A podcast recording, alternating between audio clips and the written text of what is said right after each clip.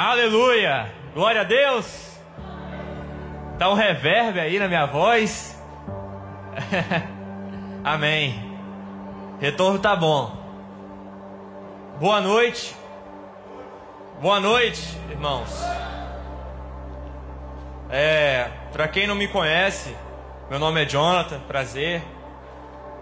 E hoje eu estarei dando início a uma série de mensagens que o Conectados ele vai começar fazendo. Que hoje, na verdade, nesse mês é o mês da Reforma Protestante, amém? Quem aqui conhece sobre a Reforma Protestante? Levanta a mão. Caramba! Levanta a mão quem conhece, irmãos. O pessoal tá assim, ó. Enfim, exatamente por isso que nós estamos fazendo essa série de mensagens, para você poder conhecer. E antes de começarmos, eu quero que vocês abram a Bíblia de vocês em 2 Timóteo 3, versículo 16. Nós vamos se basear nesse texto para o que nós vamos conversar nessa noite. 2 Timóteo 3,16. Amém. O telão está mostrando aí. Toda a escritura, ela é inspirada por Deus e útil para o ensino, para a repreensão, para a correção e para a instrução na justiça. Pode continuar. Para que o homem de Deus seja apto e plenamente preparado para toda boa obra. Amém. Senhor, essa é a sua palavra, Pai. Revela-nos essa noite, através do seu Santo Espírito. Ilumine essa palavra, Pai, para que nós possamos compreender aquilo que o Senhor quer falar essa noite. Em nome de Jesus. Amém. Irmãos, quando nós falamos sobre reforma protestante, nós estamos falando de algo muito importante. Muito importante principalmente para nós que somos cristãos evangélicos. Como você sabe, existe tanto igrejas católicas, existe igrejas ortodoxas, que é do lado da, ali do ocidente, do oriente, e existe igrejas evangélicas. Quando nós falamos de cristianismo ocidental, nós nos separamos entre evangélicos e católicos. Mas aí você se pergunta, por que, que existe essa diferença entre católicos e evangélicos? Você já se perguntou? Quando você olha para um culto evangélico, você vê um culto diferente. Você não vê um só sacerdote. Você vê pessoas que não são sacerdotes pregando, por exemplo. Por exemplo, eu não sou pastor, mas eu estou pregando aqui. Na igreja católica você vê uma pessoa que não é o padre pregando? E aí, irmãos? Quem já foi numa missa sabe. Quem prega é quem? É o Papa. Quando você vai numa missa, o Papa ele pede para você abrir a Bíblia ou para você ler um, um script ali, ó, um roteirozinho. O que, irmãos? Quem já foi sabe. Pede para ler ali um, um roteirozinho da mensagem do qual o padre vai falar. Por que, que existem essas diferenças? Principalmente por causa da reforma protestante. Na reforma protestante, nós temos conhecidos como cinco princípios. Cinco princípios que são as nossas características, que nos distinguem da Igreja Católica. São cinco princípios. Primeiro deles é o que nós vamos conversar hoje aqui. É o sola escritura. Se você olhar para trás da camisa, né, do qual nós estamos aqui de branco, aqui atrás, o primeiro é sola escritura. Por que sola, Jonathan? Sola significa somente, é em latim. Sola, somente, escritura, escritura, somente a escritura. Nós também temos outro princípio, sola Christus, somente Cristo. Nós também temos sola fide, somente a fé. Nós também temos sola graça, somente a graça. E por último, nós temos o soli deu glória, do qual somente Deus a glória. Então, são cinco princípios. E aí nessas terças-feiras, nós vamos falar de cada um. Primeiro, que é hoje, nós vamos falar sobre sola escritura. Então fala comigo, sola Sola Escritura. Somente a Escritura. É isso que significa. E quando nós paramos para pensar nesse texto que nós acabamos de ler, ele diz que toda, toda a Escritura, ela é inspirada por Deus. Toda a Escritura. Irmãos, o que é, primeiramente, sola Escritura? Significa que nós estamos dizendo o seguinte: de que a nossa Bíblia, a palavra de Deus, ela é a nossa regra de fé e prática. É isso que quer dizer. Nós queremos dizer isso. E eu acho que você acredita nisso. Você até crê nisso. Só que, por que, que isso nos difere, por exemplo, da Igreja Católica? Porque na Igreja Católica, nós temos não somente a Escritura, nós temos a Escritura, nós temos o Papa e nós temos a tradição. Em pé de igualdade. Como se as três opiniões fossem importantes. Então, por exemplo, se a Escritura fala uma coisa e o Papa fala outra, eles vão pensar. Vamos ver o que a gente está falando aqui e tal. Porque a opinião do Papa tem o mesmo pé de igualdade do que a Escritura. Agora, para nós protestantes, a Escritura ela está acima do pastor. Se o pastor não estiver de acordo com a Escritura, ele está errado e ponto. Porque a autoridade está sobre a Escritura e não sobre o pastor. Quem define o curso da igreja não é o pastor, mas a escritura. E eu acredito que você até pode acreditar nisso. Só que nós temos um problema. Muitos cristãos falam que acreditam na palavra de Deus, falam que acreditam na Bíblia, mas primeiro, não leem a Bíblia. Primeiro ponto, não adianta você ser só na escritura, só na fala, você tem que ler a palavra. Irmãos, e nesse mês a gente vai dar muito foco nisso. Por quê? O papel do pregador, o papel do pastor, do líder, enfim, não é só dar alimento. Eu vejo que vocês gostam muito de alimento. Vocês gostam muito de ouvir sobre o que Deus ele faz, sobre o que Deus ele pode dar, sobre a bênção de Deus, sobre que vocês são perdoados, porque vocês são amados, e tudo isso é verdade. Só que o, pa o papel do pregador não é só dar alimento ao povo, mas também colocar uma cerca dos falsos ensinos que existem dentro da igreja e também fora da igreja. Então esse mês vai ser para isso. Vai ser tanto para que nós vamos dar alimento a vocês, mas ao mesmo tempo vamos cercar vocês de proteção do falso ensino. E existe muito falso ensino por aí. E vocês vão perceber isso essa noite. Irmãos, quando nós estamos dizendo só a Escritura, ela é uma afirmação fundamental para o, para o cristianismo que defende a Escritura como nossa única regra de fé e prática. E é também entender que a Escritura ela é inspirada por Deus. Quando nós vemos a Bíblia, nós vemos que elas foram escritas por homens. Como que nós podemos afirmar que a Bíblia ela é a palavra de Deus, sendo que ela foi escrita por homens? Como assim, Jonathan? Como que nós podemos afirmar que a Bíblia é a palavra de Deus, sendo que ela foi escrita por Paulo, sendo que ela foi escrita por Timóteo, por Timóteo não, por Lucas, ela foi escrita por Mateus, foi escrita por Marcos, foi escrita por Moisés, foi escrita por Davi. Como que nós podemos afirmar que ela é a palavra de Deus? Porque, primeiro, ela foi inspirada por Deus. E é aí que está o negócio. Irmãos, Deus, ele inspirou os autores.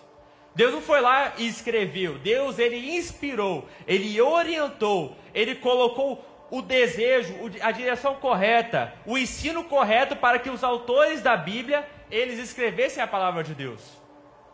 Quando nós olhamos para a palavra, nós não temos que olhar ela como um livro escrito por homens mas um livro escrito por Deus. Deus ele somente usou os homens, mas não foi escrita por homens somente. Foi escrita por homens, mas eles foram ferramentas de Deus. Então por isso que a escritura ela é inspirada por Deus. Segundo ponto que nós temos que falar, o solo escritura, ela não é uma invenção da reforma protestante. Tudo isso que nós estamos falando aqui, da prioridade da escritura acima do Papa, acima da autoridade da igreja, acima de qualquer membro que está aqui, não foi uma invenção que veio na reforma protestante. Na verdade, quando nós pensamos em reforma, a gente pensa, ah, eles estão querendo reformar algo, eles estão querendo trazer algo novo, mas isso não tem nada a ver com a reforma protestante. Na verdade, a reforma protestante, eles não queriam trazer algo novo. Eles queriam retomar aquilo que foi perdido, aquilo que foi perdido desde os princípios da igreja. Essa é a proposta da reforma protestante. E essa é a proposta do qual nós estamos trabalhando aqui. Porque nós queremos resgatar aquilo que foi perdido, os valores da nossa tradição, os valores que nunca podem ser negociados. E vocês vão entender por que, que a gente está dando tanta ênfase nisso. Irmãos, quando nós falamos que a Escritura é inspirada, nós queremos dizer uma coisa: que somente a Escritura é inspirada e não o pregador. Somente a Escritura é inspirada e não o pregador. Sabe por que, eu estou falando isso? Porque eu sei que vocês já devem ter ouvido, já devem ter visto em alguma igreja, enfim, do pregador falando o seguinte: o Espírito Santo foi lá, soprou isso aqui no meu ouvido e me deu uma nova revelação da palavra aqui. Quem já viu isso aqui? Quem já viu? Eu já vi. O Espírito Santo soprou isso aqui, ó. Eu, essa é clássica. Ele me, Deus me falou, o Espírito Santo me falou o que Jesus estava escrevendo ali, ó. Quando ele estava escrevendo no chão contra a mulher, estava sendo acusada ali, a mulher adulta. O Espírito Santo me falou. Cara, maldito seja essa pessoa que falou uma coisa dessas. Porque está acrescentando uma coisa na Bíblia que a Bíblia não diz. Irmãos, João Calvino ele falava muito isso. Naquilo que a Escritura ela se cala, eu também me calo. Nós pregamos somente a Escritura e nada mais, nada de achismos, nada de novas revelações, nada de novos olhares. Não. Em dois mil anos da história da igreja, irmãos, não vai ter nada de novo. Não vai ter nada de novo. Tudo já está aí à mostra. Mas eu me surpreendo quando a igreja ela se surpreende com pregações que não estão de acordo com a Escritura, mas de acordo com a opinião do pregador. Tem muita gente que está sendo enganada, está se enganando. Irmão, se não se cuidar, vai para o inferno. Sabe por quê? Porque uma coisa que Martinho Lutero falou, e eu gravo isso no meu coração, Martinho Lutero, ele foi um dos precursores da reforma protestante alguém muito importante para a nossa história. E ele falou o seguinte: que um guarda de um bordel, bordel é um lugar de prostituição, ele é, Deus está menos irado com ele do que com um falso mestre, um falso profeta. Por quê, irmãos? Porque o, vocês não têm noção como que o falso ensino ele infecta a vida da igreja e ele estraga a vida da igreja. Por isso que você tem que estar muito atento ao que você anda ouvindo, às referências que você tem, os tipos de pregações que você ouve. Irmãos, eu não sou infalível. Somente a Escritura é infalível. Se eu estiver falando algo que não esteja de acordo com a Escritura, maldito seja eu. Porque eu estou totalmente fora daquilo que é o padrão de Deus. Irmãos, outro exemplo. Eu falar bem assim, olha, é, Deus escolhe pessoas específicas. Deus me revelou aqui e falou assim que você vai casar com essa pessoa. Isso é mais comum, né? Irmãos, presta atenção, presta atenção nisso. Na escritura, Deus ele diz que ele escolhe pessoas para que a gente se case? Deus escolhe pessoas para que a gente se case na Escritura? Não, irmãos, Ele não escolhe. Deus não escolhe. Sinto muito ele dizer, se você pensava isso, hoje é dia de revirar esse pensamento. É, Deus não escolhe ninguém para você, é você que escolhe. É você que toma a decisão. Muitas pessoas, elas querem que Deus escolha para elas porque elas não querem sofrer a consequência de um relacionamento. E aí, quando dá errado, ah, é culpa de Deus. Quem já viu isso? Eu já vi muito isso. Ah, é culpa de Deus. Foi Deus que me deu essa pessoa, então foi, então ele que tem que arrumar. Gente, Deus, ele te dá sabedoria, Deus ele te deu a palavra, Deus ele te deu todas as coisas para que você tenha uma boa escolha no seu relacionamento. Mas eu só dei um exemplo. Deus falando o dia que tal pessoa ela vai se Ops, a pessoa ela falando que qual dia ela vai se converter, irmãos, não é assim. Tem muitas pessoas, eu já ouvi isso, que estão que estão no mundo hoje porque falaram bem assim: "Não, a pessoa falou que eu vou ser salva". Infelizmente essa pessoa vai para o inferno por causa de um falso ensino.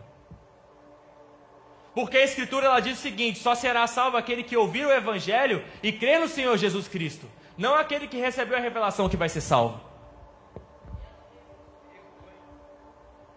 Vocês estão entendendo? Quantas besteiras que tem dentro da nossa comunidade e a gente finge que é de Deus? Mas hoje é dia de mudança. Por isso que nós estamos pregando sobre isso, porque nós queremos cercar vocês desses falsos ensinos. Irmãos, a escritura, ela é inerrante. O que, que isso significa? Que ela não contém erros. Irmãos, a Bíblia não, ela não errou. Deus ele não erra. Somente Deus ele é perfeito, somente Deus ele é santo, somente Deus ele é o criador e ele sabe como que a sua criação ela deveria seguir. A escritura ela não contém erros. Ela não existe contradição na escritura. Toda a escritura ela é inerrante, ela é infalível diante de Deus. É assim que nós cremos. Isso significa também ser sola escritura. Outro ponto, a escritura ela é suficiente. E o que, que eu estou querendo dizer com isso, irmãos? Tem muita gente que quer buscar na escritura coisas que ela não foi feita para ser. Primeiro, a escritura ela não foi feita para ser um livro de ciência. Não busque na escritura justificativa sobre o universo, não busque na escritura justificativa sobre o que a ciência está comprovando. Não busque isso, porque ela não foi feita um livro, não, ela não foi feita para isso. Pensa só, eu faço um bolo aqui. Quem gosta de bolo? O bolo de domingo estava muito bom. Quem comprou se agraciou. Mas tem um bolo aqui, vamos fingir que tem um bolo. Aí pensa só. Vai um cientista e ele chega no bolo e começa a analisar o bolo. Aí começa a pegar a cobertura, começa a pegar os ingredientes, e ele começa a definir de, como, de que forma aquele bolo ele foi feito.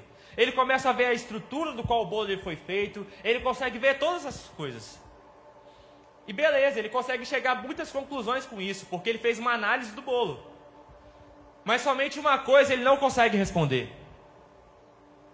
Por que aquele bolo ele foi criado? Qual foi a intenção da pessoa que fez esse bolo? Irmãos, a ciência ela olha para o nosso mundo e fala: olha, ele, foi, ele tem isso, ele foi feito disso, ele tem aquilo, mas ela não diz o porquê que o mundo ele foi criado. Porque eles não conseguem responder essa pergunta. Somente a palavra de Deus consegue responder essa pergunta. Somente a palavra de Deus nos diz quem nós somos. Somente a palavra de Deus nos diz aonde nós vamos, que é o nosso propósito. Somente a palavra de Deus nos diz de onde nós viemos. Você não vai achar essas respostas na ciência. Você pode procurar, mas você não vai achar. Você só vai achar essas respostas na Escritura. Porque ela foi feita exatamente para isso para nos dar propósito, identidade e nos mostrarmos aonde nós pertencemos. Outro ponto, irmãos. Nós devemos viver uma vida centrada na palavra. E o que eu quero me dizer com isso? Irmãos, tem muitas pessoas que vêm na igreja, frequentam os nossos cultos, participam das nossas programações, trabalham nos nossos retiros. Tem muita gente assim, mas que nunca leu a palavra. Pessoas que participam das nossas programações, mas nunca leram a palavra. mas passam muito tempo no TikTok, passam muito tempo no Instagram, passam muito tempo conversando com amigos. E aí, quando a gente vai ver o comportamento dessa pessoa, ela se parece mais com aquilo que o TikTok está mostrando do que com a imagem e semelhança do Senhor Jesus Cristo. Mas é por quê? Porque ela passa mais tempo vendo essas coisas inúteis do que olhando para a palavra e vendo quem ela realmente é. Sabe por que muitas vezes você tem crise de identidade? Porque você não passa tempo lendo a palavra. Porque você não passa tempo orando.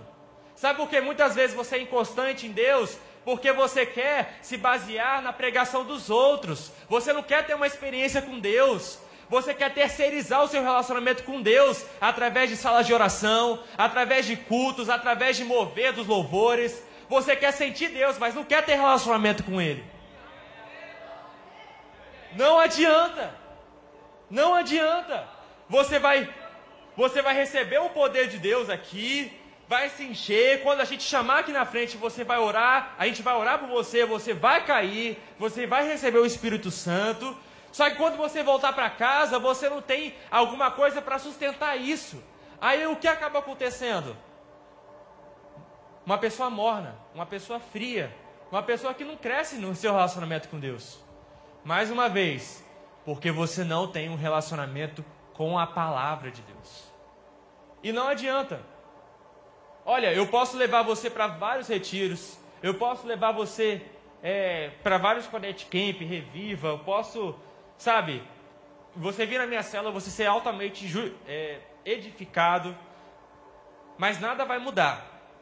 Nada vai mudar se você não começar a ler a palavra de Deus. Irmãos, nós somos o povo do livro. Como assim o povo do livro? Nós somos o povo que busca a, a nossa identidade, que busca a, o nosso modo de vida na palavra. Agora, se você não lê a palavra, muito provavelmente você não vive de acordo com a vida cristã. Muito provavelmente. Por quê, irmãos? porque a sua vida está baseada em si mesmo e não na palavra. Irmãos, nós precisamos viver uma vida centrada na palavra. E para a gente finalizar o nosso último ponto,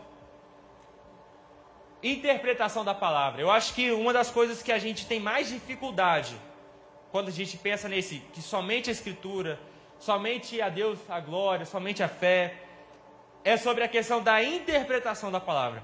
Às vezes a gente até quer ler a palavra, mas, Jonathan, eu, eu tento ler a palavra, mas eu não entendo nada. Eu acho que é a maioria do pessoal aqui. Vamos ser sinceros. Mas o que, que eu falo para você? Irmãos, nós temos aqui ó, as nossas células, que são irmãos que estão explicando a palavra. Se você quiser saber, é só você começar a frequentar. Não adianta você começar a querer entender a palavra se você não frequenta a célula.